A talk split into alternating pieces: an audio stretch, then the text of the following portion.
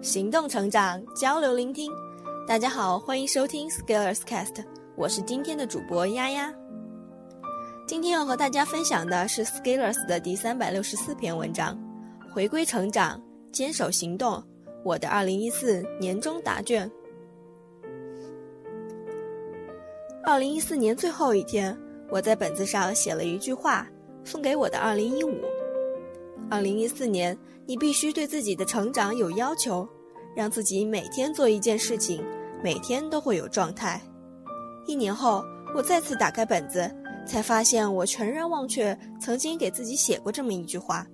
但是如果回望这一年，我相信我做的所有事情都是在落实自己给自己的新年批示。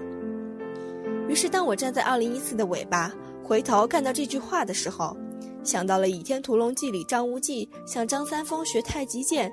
却将学到的剑法忘记得一干二净的桥段，恍然，尽管行已忘，但却意全留，这便是口译里说的得意忘形了。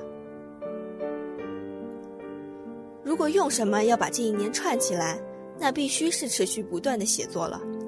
诚然，我没有预期自己能走那么久，从一个寒冬走进另一个寒冬，我只是预期在可见的范围内会一直的做下去。在我能力所致的可见范围之外，我是无法感知的，也就一直不必操心了。这样每天都做一件事情，就像是心跳的节律，或者音乐的节奏，或者 CPU 的一个时间片，构成了2014工作、生活、娱乐、学习的主线。循着这根主线，于是渐渐的，我的微信公众号 Skillers Talk，网站 Skillers Talk dot com，。微博 Skillers，QQ 群组都开始运营了，逐一展开。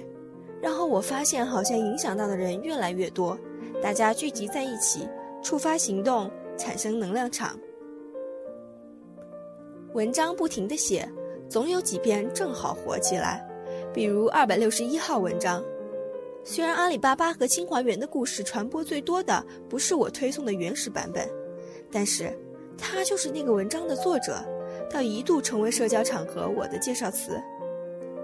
二零一四年，应邀在 G News 上开了专栏，同时还收到其他行业资讯网站的入驻邀请。不过遗憾的是，真心没有时间。而豆瓣专栏开设的原因是高冷的豆瓣拒绝了我两次申请，于是奋发图强，终于在第三次通过申请。从此，微博头像上有个金灿灿的大 V 字。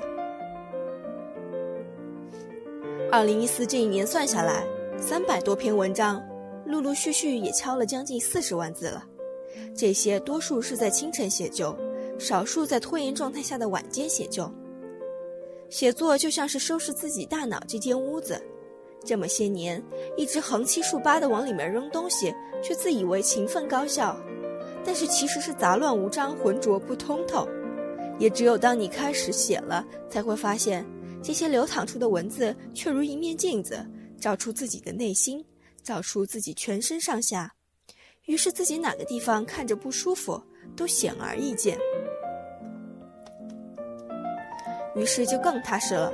虽然内心也殷切地盼望文章能有点赞、好评、转发、推荐，但是还是知道这是外面的世界，而我其实是在和自己玩，因为我相信。自己和自己玩好了，才有可能和外面玩好。所以有读者问我：“你这么持续的写作，就不怕写完吗？”我说：“的确是有我感觉要写完的时候，那个时候一般是自己惰性发作的时候。其实如果从读书党的角度，我的2014年是远不及格的。我真心也没读几本书，读了的最多也就刷了一半儿。”但是要怎么解释我还能笔耕不辍、持续供货呢？我相信这一年输出的文章质量还是比较稳定的。说是因为自己存货多、积累多，这么天生骄傲的话容易招黑，我还是比较乐意接受我是一个话痨的说法。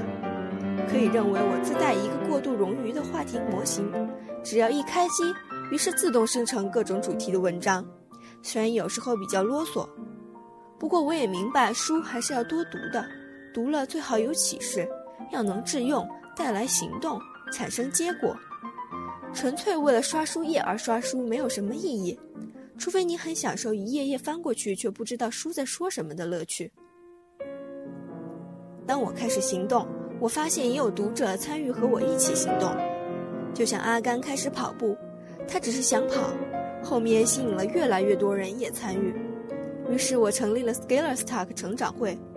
反正我们都是认同成长、追逐成长的。那既然如此，就让我们坐在一起，面对面，给彼此一些从未有过的体验。二零一四年，我终于拿起笔，在漫长的拖延与内耗中逐渐走出，从无目的的晃荡中解救自己。这一年是我自己的自由生长，是我的野蛮生长。于是到了年末，长成了现在的样子。二零一四年，我开始重拾口译，尘封的青春与理想，在抹去灰尘后，大幕拉开一角。持续的写作更像是一种清理。用每日运营的行动撑起供时间流淌的管道，在管道内畅行之一的就是口译世界里跳跃的音符，那就是我的雀跃与欢喜。在京城拜师学艺，重整山河，发起口译一百小时训练计划，建立两千人的口译一百小时训练计划群，十万字释义训练，十万字笔译训练计划，口语成长计划，英语、俄语、日语、法语。框架已经逐渐成型。二零一五有你好戏。二零一四年，我的专业技术充分发展。上述写作与口译，其实是在工作之余的一些结果。其实专业和技术才是我的立身之根本。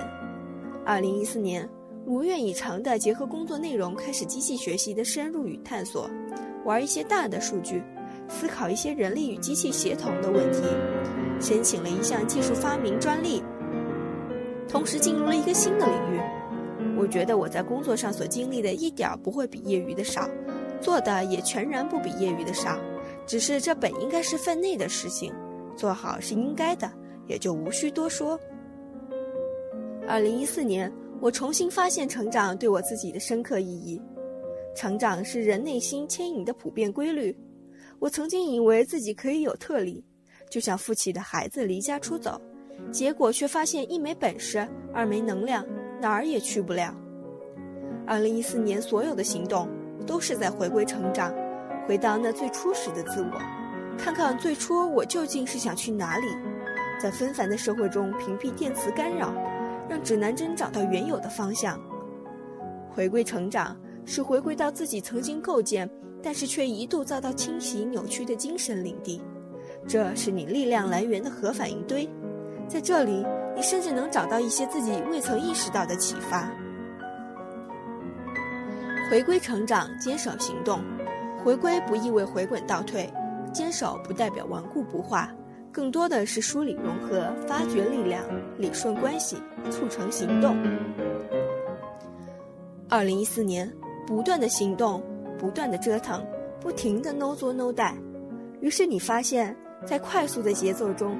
一切都前所未有的有条理，虽然你的代办总还是有做不完的事情，但却没有了太多苦恼，因为行动中你意识到当下自己能摸高的尺度。